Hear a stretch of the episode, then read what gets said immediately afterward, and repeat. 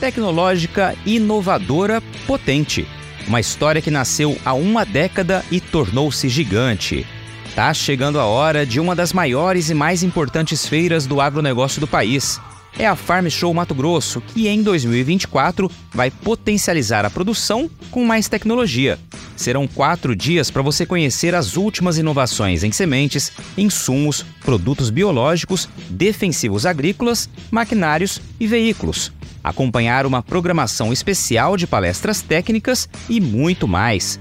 Então, já agenda aí de 12 a 15 de março no Parque de Exposições de Primavera do Leste. Farm Show Mato Grosso. Realização: Sindicato Rural de Primavera do Leste. A força do produtor.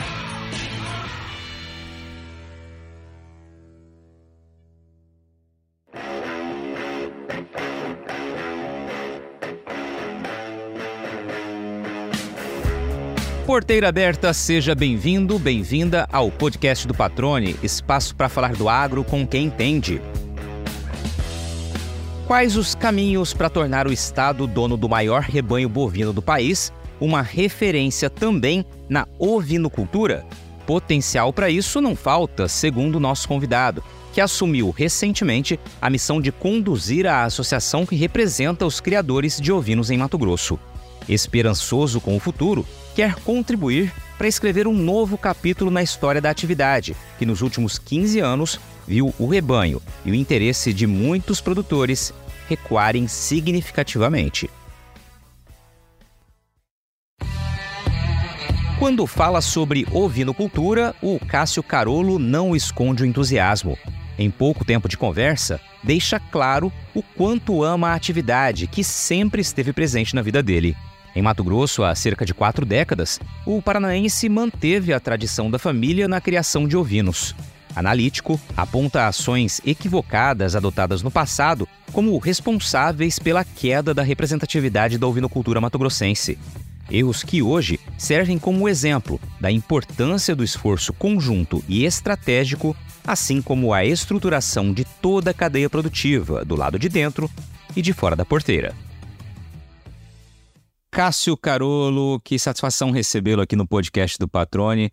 Fico muito contente, né? Inclusive para que a gente possa falar um pouco mais sobre a ovinocultura aqui em Mato Grosso, né? Você como presidente da Ovinomate vai contribuir muito para que a gente entenda como está essa atividade aqui no estado, né? O raio-x atual, os desafios, as perspectivas e, claro, ter aquela prosa gostosa, conhecer um pouco mais da tua história, do teu trabalho até aqui. Portanto, cara, seja bem-vindo ao podcast do Patrone. Obrigado por ter aceitado o convite. Como é que você está?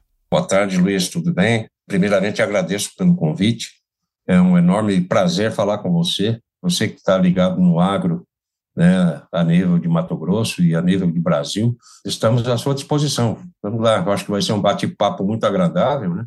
A gente já se conhece há algum tempo, mas fico à sua inteira disposição, Luiz. Que maravilha, que maravilha. Cássio, aqui por tradição aqui no Bate-Papo do Podcast, né, a gente começa realmente querendo entender as origens, né, de quem participa aqui do programa, né, para que quem está nos ouvindo, claro, possa também saber, né, um pouco mais sobre a história do nosso convidado ou convidada. Você, eu me recordo que conversamos uma, uma certa vez, é, você é paranaense, se eu não estou enganado, você é do sul do país, né? Fala um pouquinho da, da tua origem. Bom, eu sou descendente de imigrantes italianos, né? Que vieram já há duas, três gerações atrás e foram para o Rio Grande do Sul. Né? Meus avós vieram na coragem, na força e na coragem para o Rio Grande do Sul. Trabalharam um tempo. Aí, quando meu pai ainda era jovem, mudou para o estado do Paraná, na época da madeira, né? na época da erva mate, pecuária de corte. Então, quando estavam desbravando. Eu sou natural de Guarapuava, né? no estado do Paraná, Guarapuava é um município no centro-sul né, do estado, um município localizado é, próximo de Ponta Grossa, ali na mesma linha de Curitiba, Ponta Grossa. No aspecto climático, Guarapuava é um município muito frio, né? Lá do estado do Paraná, talvez um dos mais frios, é, com muita geada, com muita neve, né? Um vento sul, né? Que o pessoal fala muito, é um vento cortante, né? E realmente judia bastante. E de lá meu pai tinha uma propriedade também, onde criávamos eh, gado, tínhamos ovinhos, caprinos, E meu pai também tinha serraria, né? Serraria de madeira, que era normal antigamente, no tempo do, do Pinheiro, no tempo da Embuia.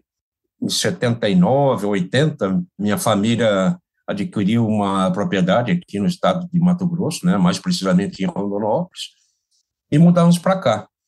E eu, como estava estudando fora, eu terminei minha faculdade em 86, né? Já 86, já faz um bom tempinho já. Sou engenheiro agrônomo e continuo, né, a viver a viver da, da terra, né, do ramo agropecuário. Maravilha. E aí, Cássio, bom, você já trouxe ali né, um pouco da, da tua história ali no Paraná e sempre ligada ao campo, né? Desde os avós ali, né? E, e, continuando com seus pais, e aí, claro, com você, como você disse, ligado ao campo. Qual que é a primeira imagem que vem na tua memória de campo mesmo, né? De atividade rural, certamente é de quando você era criança, mas qual que é a primeira lembrança que você tem de algo relativo ao campo? Patrone, desde de garoto, né? Eu sempre tive essa relação com o campo, com a ovino, caprinocultura, é, com pecuária em si. Não éramos garotos, então gostávamos muito de andar a cavalo, de pescar, de nadar, mas a ovinocultura é um negócio que eu tenho né, como, como uma boa recordação, porque nós que ajudávamos a cuidar né, com meu pai, e a gente fazia sempre né, toda a parte de manejo, a gente fazia a parte né, de, de vermifugação, então a gente é, foi criado nesse meio, então nós, nós temos essa tradição, essa tradição familiar. É uma atividade que eu tenho né, por paixão, é uma atividade que tenho também como profissão e continuo gostando, né? Fui me aperfeiçoando com o tempo, né, nessa parte de gestão, nessa parte de, de criação. Mas o que realmente, o que realmente marca muito e que eu sempre falo, inclusive falo para minha esposa que eu gosto muito de ver, de ver ao vivo e a cores, é uma ovelha com um carneirinho no pé, mamando, ou a campo. Então, isso aí, para mim, é uma memória e é uma satisfação muito grande, sabe, patrão? Eu gosto muito disso e amo o que eu faço, então, para mim, não é trabalho, isso aí realmente é um lazer, tá, patrão? Você falou dessa imagem, né, do, é, que, que você gosta mesmo. É, quando você está no campo, na propriedade e vê uma cena como essa, você, vez ou outra, relembra lá da infância? Isso te remete automaticamente àquele momento, àquela época, aquele, aquele saudosismo gostoso que a gente costuma dizer? Ah, sem dúvidas, né, Patrone? Porque a gente volta no tempo, né? Passa um filme na cabeça da gente. E acredito, né, que a, grande maioria das pessoas eh, gostam de relembrar da, da época de infância, dos amigos de infância, né, das atividades que que a gente fazia na infância, a gente não se preocupava muito com, com assim, com a parte econômica, né? A gente era mais brinca, é, brincava mais, a gente era quando é criança é natural que isso aconteça, né? Os pais são os, né, os gestores, são os cabeças, né? Então, quando a gente é mais novo, é garoto, a gente é, não se preocupa muito com, com o bolso. Mas não tem dúvida, não tem dúvida. Até hoje, quando eu vejo isso aí, me dá aquela saudade imensa, né? A saudade da onde nós morávamos, a saudade da onde a gente criava, né? Esses animais, saudade da minha família, dos meus pais que já faleceram. Então isso tudo tem um, vamos dizer, tem um vínculo muito forte. Isso vem de, de geração para geração, sabe, Luiz? É um negócio que acontece não é de, de uma forma forçada, e sim de uma forma carinhosa, de uma forma né, muito, muito bacana. Que legal. E aí, é, Cássio, só para entender né, a mudança ali no final dos anos 70, início dos anos 80 da sua família para Mato Grosso, ela aconteceu por quê? Busca de oportunidade? Qual foi o motivo que trouxe vocês para cá ou quais os motivos? Exatamente por isso.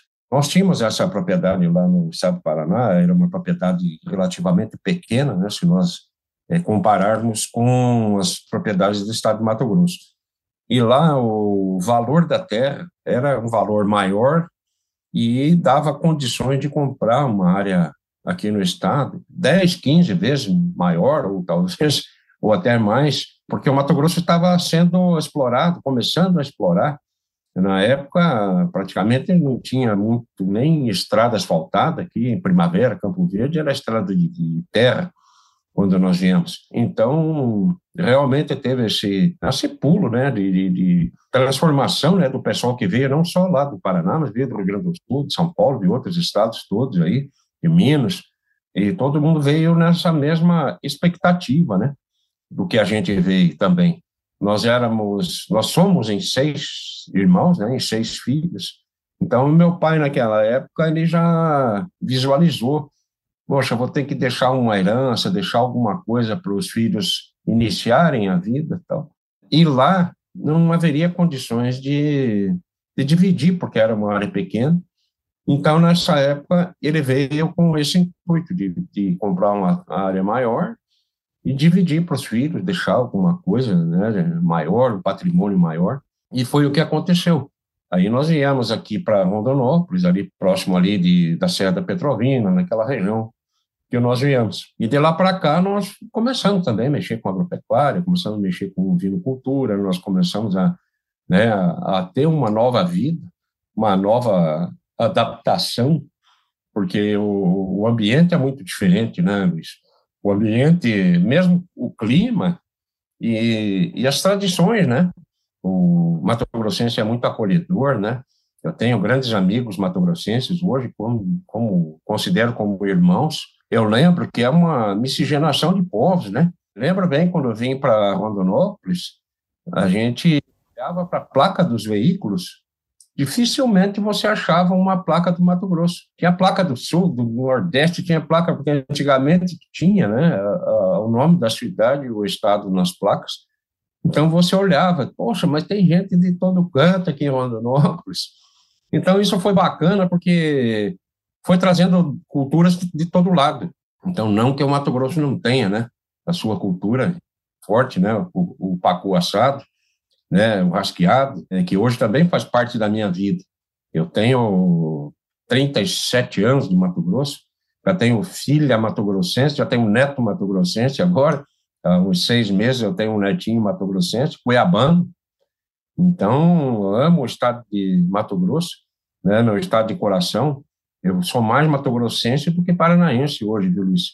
Ainda tem alguma parte, alguma relação com família lá no sul, mas, mas Mato Grosso, Cuiabá, Rondonópolis, Campo Verde, Primavera do Leste é o meu, é o meu nicho, é onde eu me sinto bem, onde eu quero ficar o restante da minha vida e criar meu, meus filhos, meus netos aqui no Mato Grosso. Que legal, cara. Você trazendo esse depoimento, né, Cássio? Uh, falando de quão acolhedor é o povo mato-grossense realmente, né? Eu também, eu morei aqui três anos enquanto criança, né? Enquanto é, é, ainda na infância ali, início da adolescência, com, com meus pais, né? E a gente retornou para nossa terra, minha terra natal, Campo Grande, e voltei há exatos 14 anos, né? Agora em fevereiro completou 14 anos que eu voltei já profissionalmente para Mato Grosso, né? E aqui para Cuiabá e assim, é um local muito acolhedor, com muitas oportunidades, né? E essa presença de diversas culturas, como você bem exemplificou aqui, né? Muito bacana, também me considero mato-grossense já, né? Por toda essa história, né? E por ter sido tão bem acolhido por aqui. Agora, uma pausa rápida no bate-papo para falar do nosso novo parceiro, que escolheu o podcast do Patrone para dar um recado especial para quem vive o agronegócio. Afinal, quem é do agro precisa conhecer o Ginkgo Cidade Jardim com lotes a partir de 1.500 metros quadrados, o condomínio de alto padrão tem equipamentos exclusivos, centro equestre, capela ecumênica, mais de 18 quilômetros de circuito de caminhada e ciclovia e olha, gente, mais de 10 lagos e mais de 3 milhões de metros quadrados de área verde. É isso mesmo, são mais de 10 lagos espalhados por todo o empreendimento e mais de 3 milhões de metros quadrados de área verde. Ginkgo Cidade Jardim, Viva a maior das experiências no maior ginkgo da história. Acesse gincourbanismo.com.br e saiba mais. Ginkgo. Aí, Cássio, eu queria que você brevemente me falasse, né? Então você se formou em agronomia e passou a exercer essa atividade de que maneira, né? Brevemente, só para a gente ter uma, uma contextualização, e aí a gente vai começar a falar do nosso foco principal aqui, que é de fato a cultura. Eu, quando eu cheguei em Rondonópolis, eu comecei a trabalhar, porque meu irmão, que, que mora aqui em Rondonópolis, ele já auxiliava meu pai na, na, na propriedade, na fazenda. Então, não havia necessidade de ficarmos em mais gente lá para que pudesse tocar. Então, eu, eu fui em busca né, de, de novas aventuras, comecei a, a buscar trabalho, emprego, e comecei a trabalhar na SLC, hoje é João Deere, né? E mexia com a parte de a parte de vendas, fazíamos dia de campo, então toda essa parte de, de agricultura, de, de lavoura, de Rondonópolis, ali, Itiquira, Alto Garças, a gente viajava bastante, né? Fazendo assistência técnica. Inclusive mudou muito, né, Luiz? Nós não tínhamos plantio direto. Nós não tínhamos plantio direto, nós plantávamos na poeira.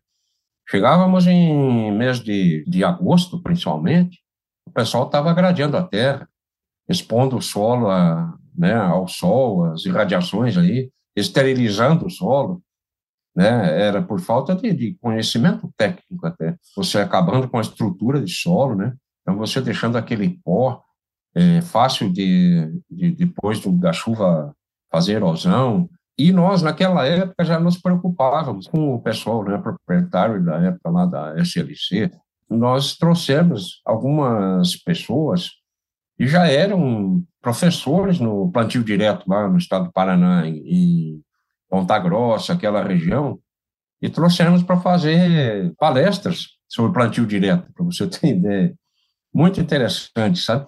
Essa conversa, porque nasceu ali, logicamente que existiam outros também no, no, estado do Mato Grosso que nós não conhecíamos, porque não tinha meio de comunicação também, mas eu lembro até hoje, nós trouxemos o pessoal do Clube da Minhoca, que chamava, que era o professor Frank Dijkstra, né, e o Nono Pereira, hoje já falecidos, e fizemos dia de campo, trouxemos as primeira plantadeira de plantio direto ali para a região de Rondonópolis, fizemos uma reunião, com a dificuldade de mostrar isso para o pessoal, e hoje se fala só em plantio direto. Hoje todo mundo fala em microbiologia de solo, hoje é, né, o pessoal tem outra concepção. Eu fico muito feliz por isso, porque eu sempre tive comigo essa ideia que o solo não é só química, sabe disso? Antigamente o pessoal se preocupava com adubação e calcário, calagem e adubação, né, CTC de solo e tal, essa parte agronômica de solo, e esquecia muito da parte biológica do solo. Então, você tendo essa parte biológica do solo, você consegue, eh, tendo mais vida no solo, você consegue, consegue harmonizar o solo, você consegue fazer um, né, toda a parte de decomposição de matéria orgânica. Então, é um negócio muito bacana. E, e eu sempre gostei dessa parte, porque eu tinha, na minha época, professores que, que eram doutores, tem livros aí editados, que é uma é Maria, Ana Maria Primavera, que tem, é condecorada aí como uma, uma das melhores aí a nível do Brasil, no mundo aí, a respeito de, de biologia de solo. Então, eu era muito, muito, assim, chegado desse pessoal, sabe? Eu gostava de, de estudar. Então, é, sempre estudei, eu não estudei forçado, sabe? Eu estudei para aprender. Eu estudava para aprender. E estudava porque eu gostava de estudar. Então, o pessoal fala, Pô, mas você está estudando? Eu digo, não, não estou estudando, eu estou lendo, estou lendo, estou aprendendo, mas eu estou lendo. Foi uma época muito bacana nessa área. Aí, após, eu acabei entrando né, como secretário de Agricultura lá em Rondonópolis também, é, depois de alguns anos. Trabalhamos algum tempo, um pouco, pouco tempo, alguns anos, mas inclusive com a parte de ovinos, tínhamos projetos lá de piscicultura, projeto de, de ovinocultura, tínhamos projetos aí de mecanização agrícola, e é, é, trabalhamos bastante, conseguimos adquirir uma boa experiência nessa, nessa área também de cooperativismo, de associativismo. Aí trabalhei um bom tempo na Sadia, em Campo Verde, trabalhei como chefe de departamento, trabalhei como nutricionista e depois saí para fazer consultoria, sabe? Saía fazer consultoria agropecuária, tinha né, algumas propriedades que eu assistia e já vinculado nesse, nesse tempo, vinculado ao pessoal da ovinocultura. Já tem um pessoal mais antigo da ovinocultura aí ali em Campo Verde, principalmente, Rondonópolis também tem pessoal mais antigo, né? De lá para cá que a gente começou a mexer com alvinomate, com o pessoal da ovinocultura. Então, aí já é a segunda fase. Esse histórico é legal para a gente entender um pouco da tua trajetória, né? E claro, você trouxe algumas experiências que, que você vivenciou e todas elas vão se, eh, se juntando, se somando, né? Para que o resultado sempre adiante, né? A gente carrega sempre todas as experiências para fazer sempre melhor, fazer realmente aquilo que dá certo, né? Deixar de lado aquelas coisas que a gente sabe que né, que vão bater cabeça e não vão funcionar. Por isso que eu sempre gosto de, de ouvir do nosso convidado aqui um pouco da trajetória, que acho que sempre ajuda as pessoas que estão ouvindo também a ter uma dimensão maior né, da história de cada um. E aí, Cássio, você trouxe a trajetória profissional e você sempre falou, você manteve sempre uma ligação natural com a Ovinocultura até chegar mais adiante a, a manter um contato mais próximo com a Ovinomate, né? A Ovinocultura nunca deixou de, de estar no seu radar, você criava também durante todo esse tempo, estava na atividade durante esse tempo, ou foi após a consultoria, essa aproximação com, com o Ovinomate que você voltou a criar ovinos? Não, Luiz, nós sempre tivemos, na verdade, né, ovinos. Uma hora ou outra até a gente terminou, mas recomeçamos novamente. E dentro dessa linha da consultoria, eu conheci algumas, algumas pessoas que investiram bastante na ovinocultura. Ali na região de Nova Mutum, aqui até aqui no Cuiabá também, aqui tínhamos projetos grandes aí da ovinocultura, e aí de duas mil, três mil, cinco mil matrizes, né, isso há 15, 16 anos, 18 anos atrás. Então, a ovinocultura no, no Mato Grosso, ela já teve um, um auge bastante grande. Nós já tivemos no, no Mato Grosso mais de um milhão de cabeças, nós tínhamos propriedades ali na região, ali, o, é, Trivelato, Mutum, com produtores fortes, com 3 mil matrizes, 5 mil matrizes. E nesse tempo, a vinocultura realmente estava tava bastante desenvolvida. Na minha concepção, seria um caminho sem volta.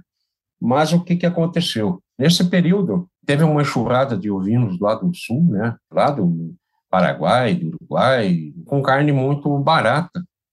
E começou a entrar aqui no estado.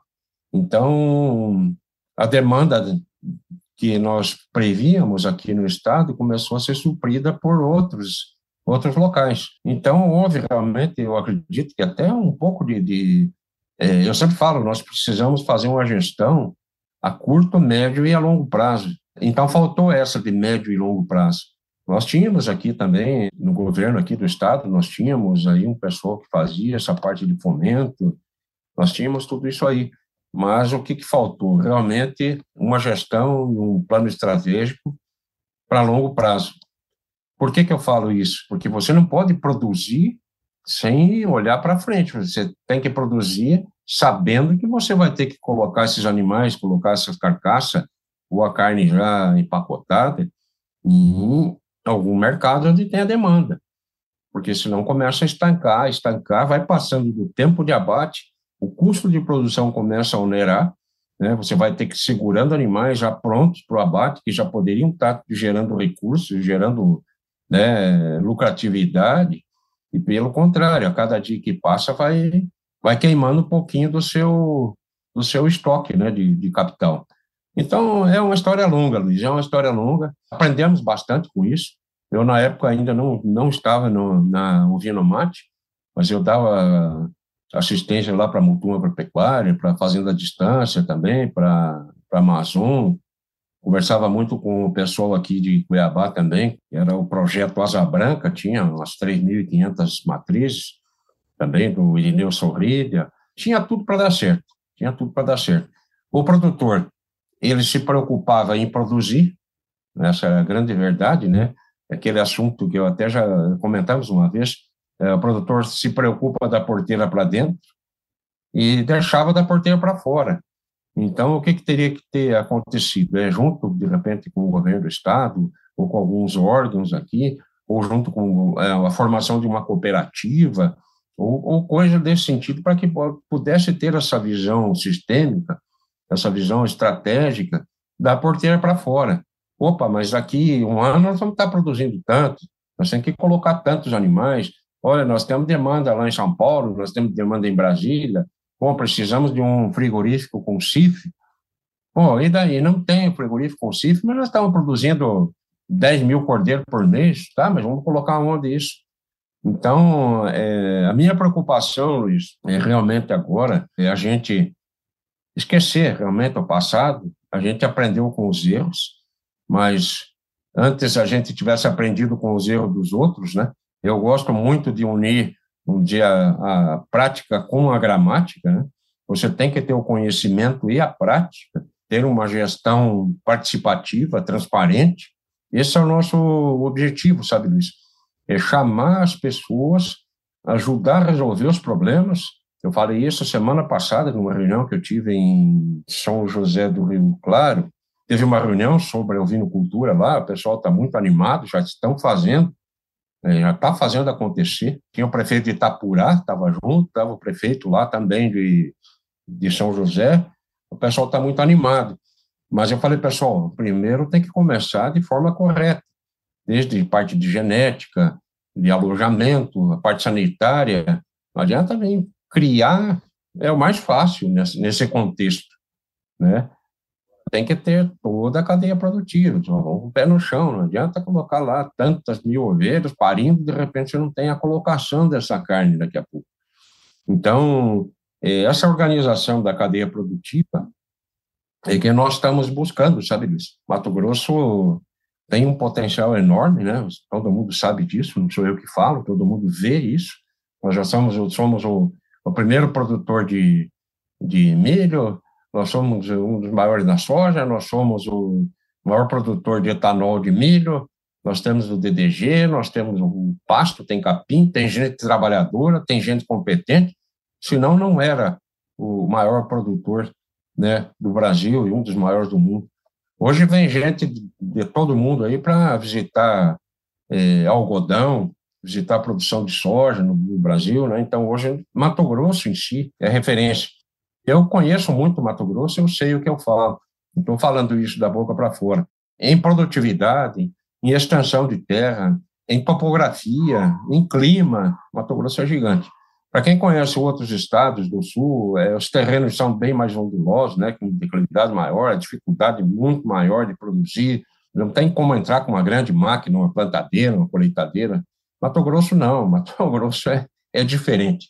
Ô Cássio, deixa eu só recuperar um ponto, alguns pontos que você citou aqui. Então, você disse que Mato Grosso, entre 16, 20 anos aproximadamente, vou arredondar aqui, né, teve o seu auge na ovinocultura com mais de um milhão de animais. E aí você falou, né? A gente teve erros do passado, veio uma enxurrada de carne do sul do país para cá, acabou é, suprindo toda a demanda que tinha por carne aqui no estado e claro isso acabou pressionando a atividade e consequentemente né ela ficou menos é, atrativa e o plantel foi sendo reduzido, né? Hoje, na realidade da nossa ovinocultura aqui, qual que é o tamanho do rebanho aproximadamente? Só para quem está nos ouvindo possa ter uma dimensão. Exatamente, Petro, foi, foi isso que aconteceu. Então, houve esse, essa desmotivação, né, do pessoal aí, porque não tinham de colocar o produto, e isso é natural, é lei da oferta e da procura, né? O mercado é soberano. Então, houve realmente uma redução. Na época, nós tínhamos um milhão e poucos mil cabeças. Hoje, Mato Grosso, Centro-Oeste tem em torno de um milhão, um milhão e cem cabeças. Mato Grosso deve estar hoje com faixa de umas 370 mil cabeças. Quer dizer, nós reduzimos mais do que a metade, né? É algo triste, né? Mas o pessoal está retomando e retomando com força. Ô Cássio, qual é o perfil hoje da atividade aqui em Mato Grosso, né? A gente tem criação de ovinos em todas as regiões do estado, tem uma região que tá mais, tem uma concentração maior. Qual é o perfil do produtor? Hoje, pela Alvinomate, nós dividimos o estado em macro-regiões. Temos sete macro-regiões. É, isso já estudado previamente em função de, de logística, né, para chegar e tal, para centralizar essa, essa comunicação, principalmente entre os produtores, e centralizar com os nossos coordenadores regionais. Hoje tem algumas regiões que possuem uma concentração maior, Luiz, por cabeça, né? Dentro da, do Estado, nós temos já isso praticamente delineado, nós temos já esses levantamentos, né? Mas temos aqui algumas regiões, tipo Acorizal, você pegar alguma região aqui, Campo Verde, Rondonópolis, Barra do Garças, agora o pessoal lá de Lucas do Rio Verde, aquela região também, já o pessoal já está trabalhando bem. Nós temos criadores aqui em Nova Mutum, que tem, ainda continuaram, né, desses antigos, que tem lá suas 1.500 matrizes.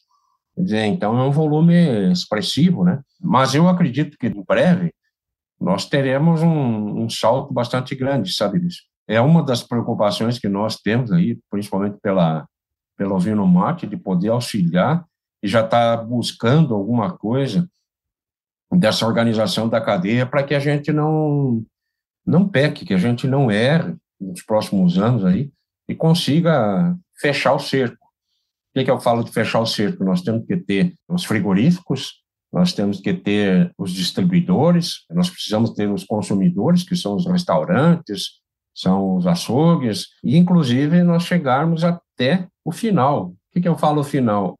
É o consumidor, é a dona de casa, é o churrasquinho no final de semana. Então, essa cadeia ela é muito mais complexa do que só produzir e ter o frigorífico. Essas duas situações são elos da corrente. Nós temos que ter a, a mídia, nós precisamos divulgar que nós temos a carne, que a carne é saborosa, ensinar a dona de casa a fazer a carne, o churrasqueiro fazer, porque a carne de ovinos realmente é muito saborosa. Eu falo em cordeiro, né? Muita gente fala de, de carneiro, na verdade fala com o nome, eh, os dois são ovinos, mas o carneiro é o animal, é o macho reprodutor, é um macho mais velho, já de dois, três anos, cinco anos. Então, as pessoas muitas vezes falam, ah, eu quero comer uma carne de carneiro. Digo, não, você precisa se habituar a comer um, um cordeiro, né? comer uma carne mais macia, uma carne mais tenra, mais suculenta, né? Então, é isso que a gente preconiza. Mas já está andando bem, graças a Deus, Luiz. E eu calculo que dentro de mais um ano, dois, nós teremos né, uma, uma surpresa muito grande dentro da ovinocultura aqui dentro do Estado. Desafiadora. Esta é a palavra que melhor define a atual safra, marcada pelos efeitos das condições climáticas adversas no campo. Você, produtor, sabe que para superar grandes desafios é fundamental contar com uma empresa que ofereça sementes de alta qualidade, além de soluções inteligentes e completas que vão transformar os seus resultados na próxima safra.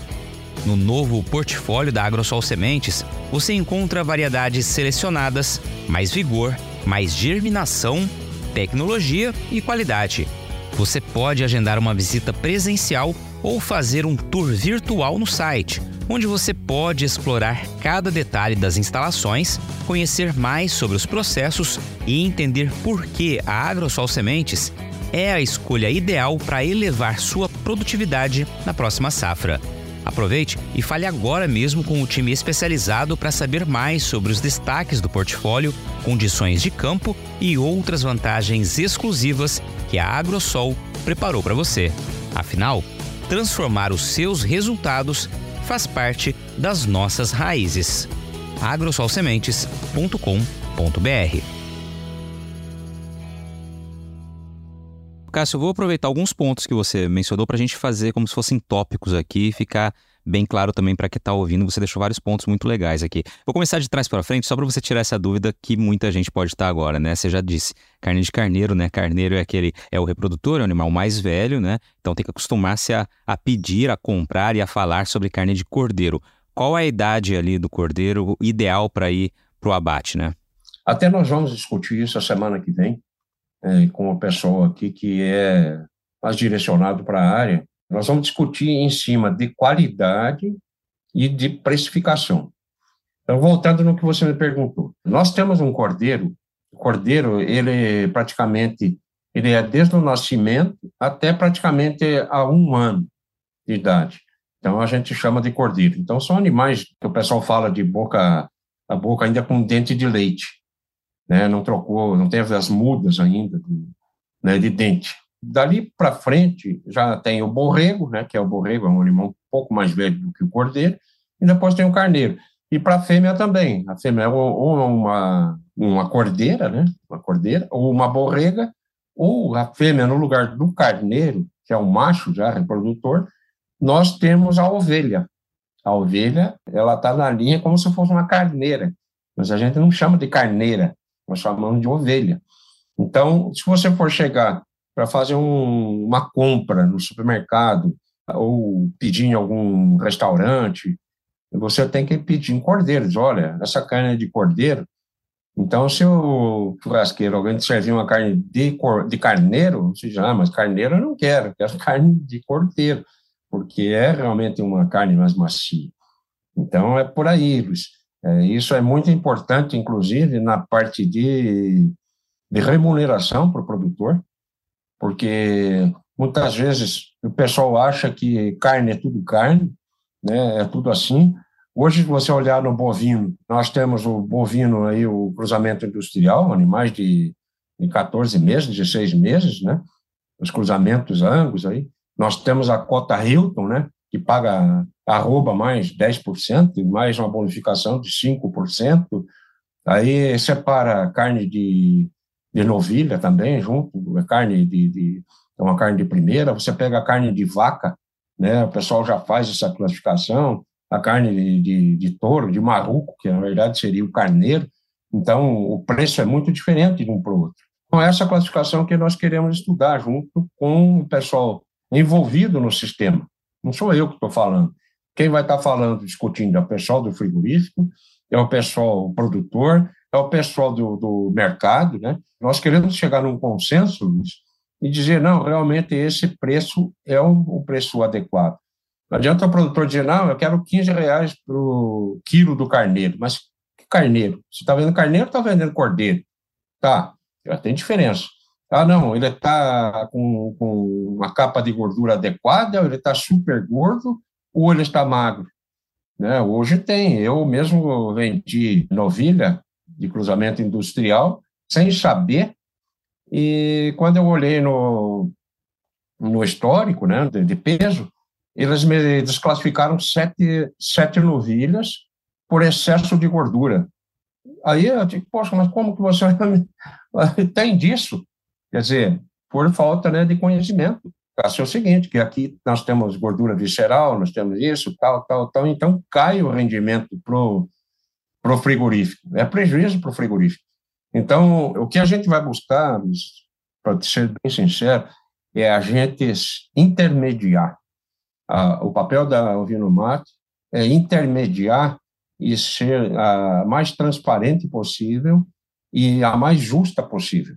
Nós não vamos puxar a brasa para o lado do frigorífico, mas também não vamos puxar a brasa para o lado só do produtor. Nós temos que equalizar essas contas, discutir essas contas para poder montar essa tabela. E, olha, um produto cordeiro prêmio tem que valer 15, 10% a mais do que um produto normal. Então, essa vai ser a discussão, para realmente a gente consolidar isso aí, sabe? Perfeito. Rapidamente, é, ficou muito claro aqui qual é o objetivo. Eu acho que é extremamente importante o papel da associação realmente à frente, né, liderando essa discussão, pensando, como você disse há pouco, pensando lá na frente, né? Ou seja, é um trabalho de agora para ter frutos lá na frente, mas a discussão precisa acontecer. Agora, Cássio, hoje, só para ficar claro, como que é feita essa comercialização, a remuneração para o produtor, como que acontece aqui em Mato Grosso? Luiz, hoje é o que acontece.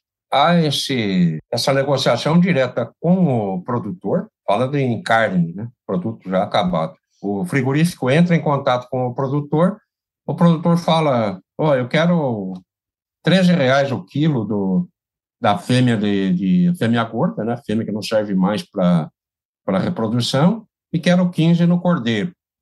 Quer dizer, aí está vindo desse jeito, não existe, não existe uma classificação de carne. É complicado, porque o que manda é o mercado. Tenho colocado isso na cabeça do pessoal. Você pega a carne de boi, a carne de frango, a carne de suínos, ela oscila. Ela oscila com o mercado internacional, ela oscila com a demanda interna. Então, isso tudo que a, que a gente vai ter que mostrar para o produtor, porque se você falar que vai comprar, vamos supor, uma, uma paleta de, de cordeiro a 170 reais, 150 reais, conforme eu vi esses dias, não é barato não é caro, mas não é barato. Você vai comprar duas picanhas, entendeu? No lugar de uma paleta. É bom, é bom também. Uma picanha também bem feita é excelente. Você pode comprar um pernil de, de suíno por um preço X também. Então, existe, a, existe as concorrências, né, Luiz? Além da carne só de, de, de ovinos, nós temos carne de frango, nós temos carne de peixe também, que é excelente. A oferta é muito grande. Então, não adianta criar aquela expectativa de, de que vai se vender por um preço muito aquém, porque o que vai mandar é o governo, é o consumo, é oferta e procura. Então, logicamente, se a, a demanda cresce muito, o preço pode até subir.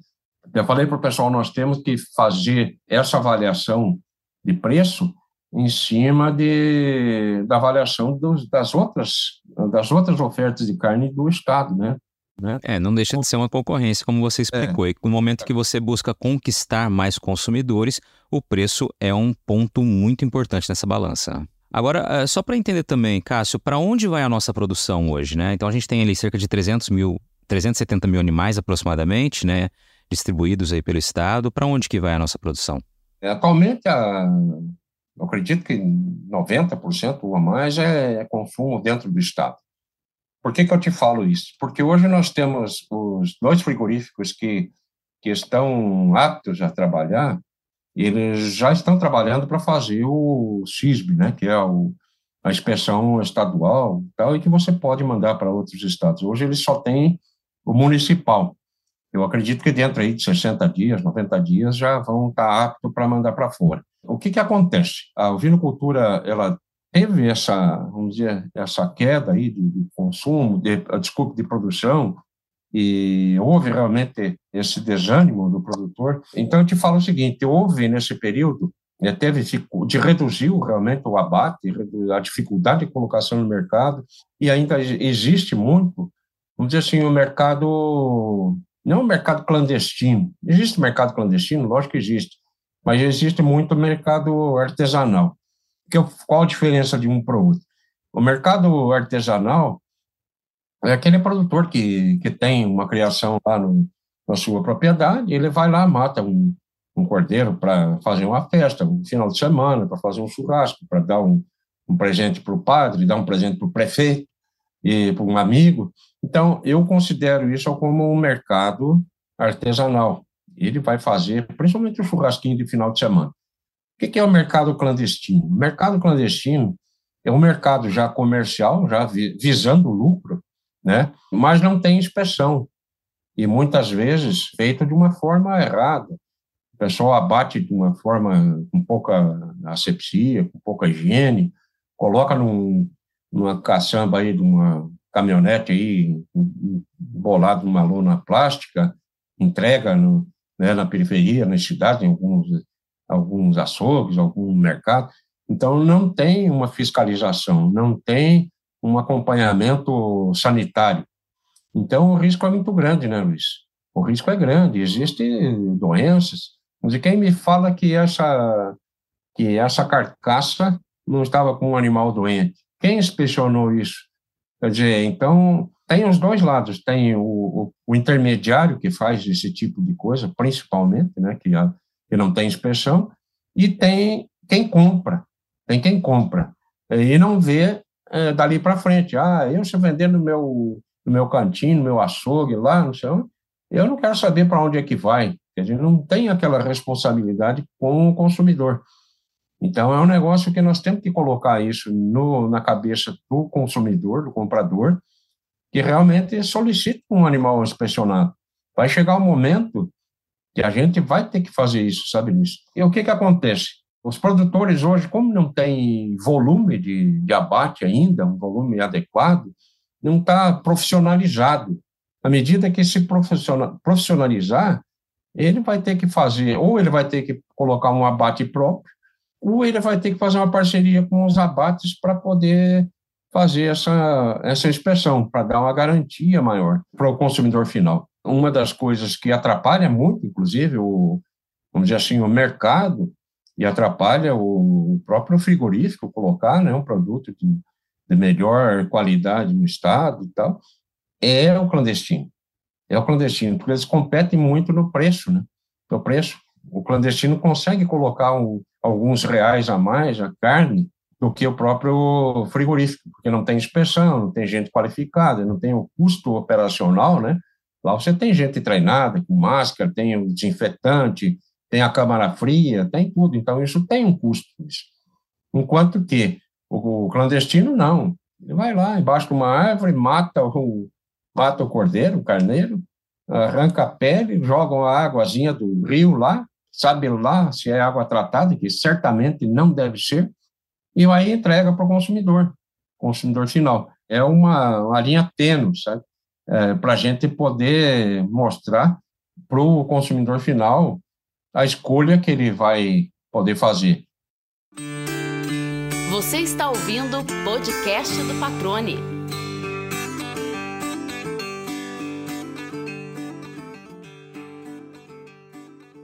Eu vou recapitular aqui alguns pontos que você disse, Cássio, para a gente poder seguir adiante, já caminhar para a nossa reta final aqui.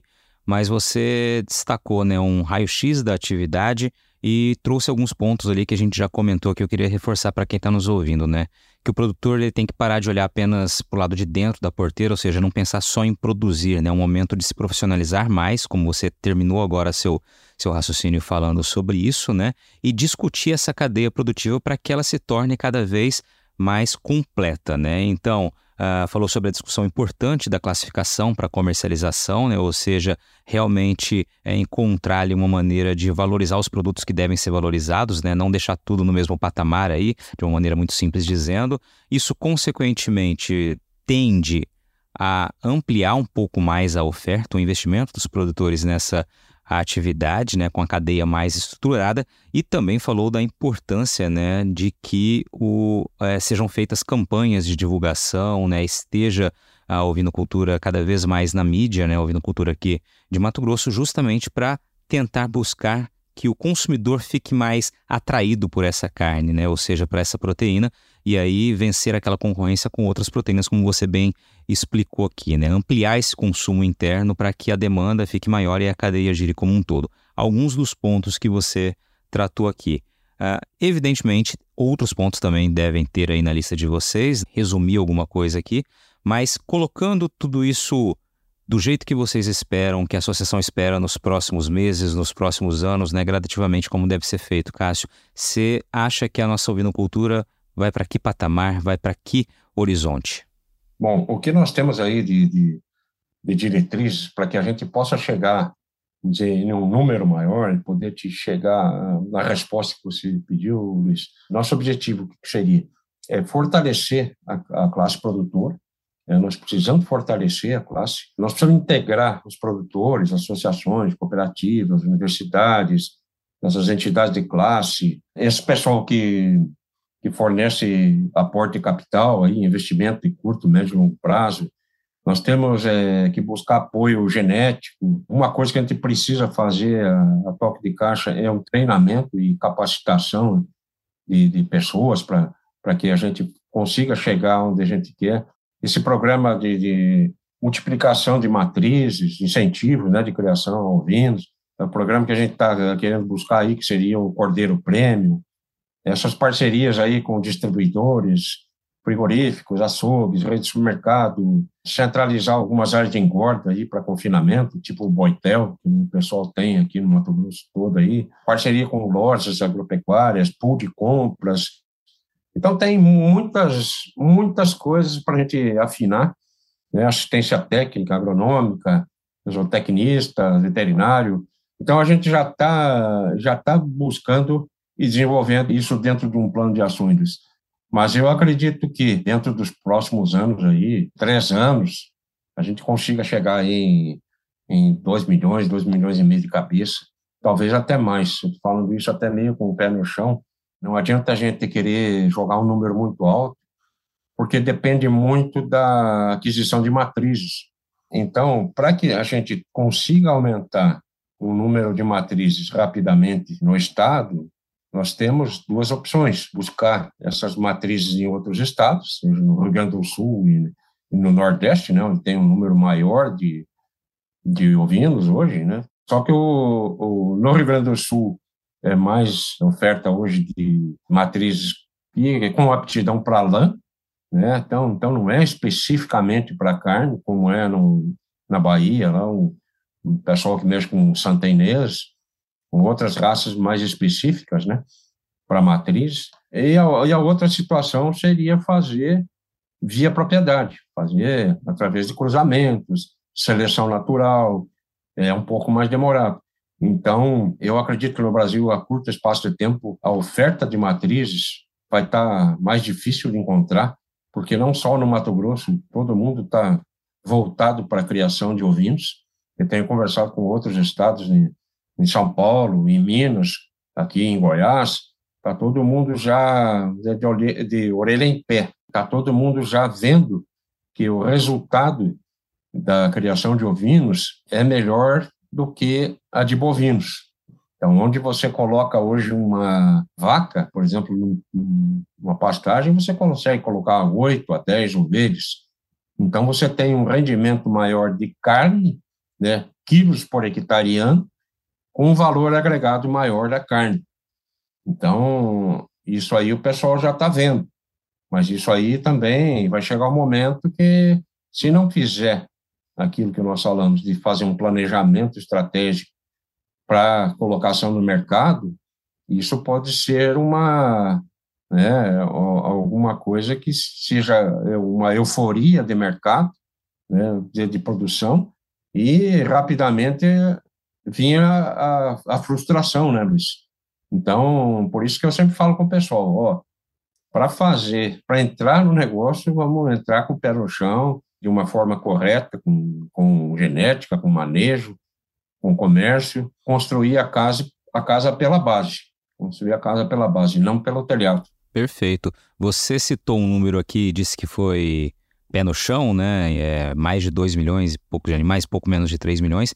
E certa vez, né, algumas semanas atrás, eh, conversando pessoalmente, você me disse algo que ficou bastante, foi bastante emblemático, né? Um bate-papo nosso pelo canal Rural que era a afirmação de que Mato Grosso tem condições, né, tem todo o potencial para tornar-se no futuro o maior criador de ovinos do país. O caminho com toda essa estruturação que você passou, todos esses pontos, tende a levar a isso no futuro? Veja bem, eu tenho conversado com alguns produtores aí, pessoal médio a, a, a grande produtor, são vários, não são poucos, e confirmarem para a gente que, que realmente se tiver essa organização e tiver a, a colocação no mercado, rapidamente vai para 3, 4 mil cabeças. Mas então, se a gente pegar por eles, nós já teremos um, um, um avanço muito grande. Nós temos potencial para ter aí 10 mil, 10 mil, 10 milhões de cabeças, se a gente quiser. Nós temos hoje 32 milhões de cabeças de bovinos por aí, 34 milhões, né? Se nós colocarmos uma ovelha nesses, junto com essas 34 milhões de cabeça, o pasto não mexe. Quer dizer, essa é uma conta burra, vamos dizer assim, de estar tá falando, mas é uma conta que é execuível. Se você colocasse uma ovelha a mais por hectare, vamos dizer que tem a média no Mato Grosso aí, que seria uma cabeça por hectare de para bovinos, uma UA, unidade animal. Se nós colocarmos aí mais 35, 40 quilos, que é o peso de uma ovelha por hectare, a pastagem não mexe.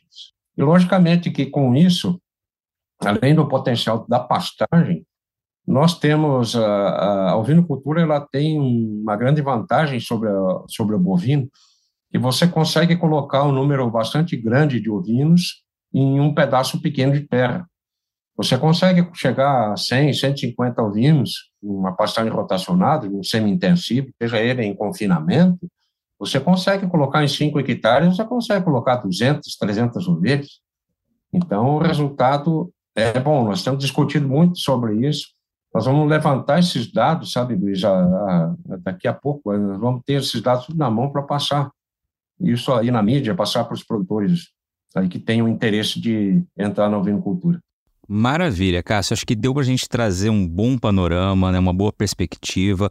Quais são os pontos principais que precisam ser trabalhados, né? Você exemplificou muito bem isso, está com gás todo aí, é apaixonado pela atividade, como ficou claro aqui né, no, no bate-papo, te remete à tua infância, né, a toda a história da tua família e eu desejo todo o sucesso, né? Com certeza vocês terão aí nessa próxima gestão e no futuro dessa atividade tão importante, tão bonita quanto a ovinocultura aqui no estado, né? A, a todo momento, né? A todo ano, a gente sempre está. Eu estou há 14 anos aqui, sempre falamos sobre ovinocultura, né? E sempre com os produtores que a gente falou sobre esse tema, todos são muito apaixonados, né? Acho que isso é muito importante também para ajudar a, na promoção dessa mudança que você né, bem narrou aqui. Aí, Cássio, a gente chega na, na reta final aqui. Eu queria te ouvir, assim como ouço de todos os convidados ou convidadas que passam por aqui, né? Qual é aquela pergunta que você, ao longo da tua vida, gostaria de ter respondido, mas que não fizeram ainda essa pergunta para você, né? Que pergunta o Cássio gostaria de. Que, olha, essa seria legal se me perguntasse, mas ainda não, não fizeram essa pergunta. O momento é esse aqui para você abrir teu coração aí. Luiz, a, a, a pergunta é o seguinte: é muito simples. Se você acredita no Brasil, eu acredito o seguinte, Luiz, que o nosso país, não falo só de Mato Grosso, o nosso país é um país exuberante, é um país que produz de tudo. Nós temos praticamente todos os climas. Nós produzimos frutas, nós produzimos é, peixe, nós produzimos carne de frango, de, nós produzimos tudo. Nós temos tudo. Nós temos café, nós temos trigo. Nós, olha, então o Brasil e o Mato Grosso em si, é, nós temos condição de produzir muito mais. Nós temos isso, não tenho dúvida. Podemos duplicar, triplicar, de repente, a produção sem muito esforço, né? dentro da própria sustentabilidade, que é a palavra do, do momento, né? E, e, vem com muita força também essa sustentabilidade. O Mato Grosso faz tudo e busca fazer muito correto. Eu, eu falo também porque eu ando muito e vejo, mostro para muita gente. Você andar na beira do asfalto, você vê plantação de soja, você a mata, a mata do lado, protegendo a nascente. É, então, é, é, o pessoal fala muito, né, no exterior aí e tal. Eu digo, pô, mas então tem que trazer esse pessoal conhecer Mato Grosso. Nós tivemos algumas, alguns problemas, logicamente, aperfeiçoamos, estamos fazendo muito pelo Mato Grosso. Né, o agronegócio faz muito pelo Mato Grosso. Acredito muito e quero chamar o pessoal para entrar, entrar na ovinocultura também, que é um, é um, um ramo que, que pode nos trazer muitas, muitos resultados positivos, né, Luiz? E falo que, para quem não acredita, que busque conhecimento, busque quem já está na atividade, mas busque quem tem realmente resultado, porque é uma atividade lucrativa, é uma atividade né, que traz resultados e a tendência é crescer bastante. É, a gente já está vendo isso e não temos dúvida disso. E peço para que o pessoal nos procure, que, que se associem né, no, no Vino Mate, que busquem essa, né, esse, esse contato com a gente, que a gente vai mostrar isso aí. A gente não quer a gente não quer é, fazer com que isso seja forçado, nós queremos mostrar para o pessoal que é realmente viável. Perfeito. Cássio Carulo, agradeço mais uma vez pela participação, por ter aceitado o convite, ter aberto o coração aqui para a gente, né, falado tão amplamente sobre essa atividade tão importante como eu mencionei há pouco. Obrigado pela participação aqui conosco, viu? Eu que agradeço, Luiz. Um abraço. Tamo junto, conte comigo. E aí, gostou do bate-papo? Então dá aquela força e compartilha essa entrevista com os seus contatos. E olha, aproveita para mandar aquele feedback dizendo o que você está achando do podcast do Patrone. Pode criticar, elogiar, sugerir temas e pessoas para dividir boas histórias aqui nos próximos episódios. É só enviar uma mensagem lá no Instagram para @luispatrone que a gente troca uma ideia, viu? Então, gente, sucesso da porteira para dentro, força e fé da porteira para fora e vamos que vamos. Você ouviu o podcast do Patrone, agroinformação com quem entende.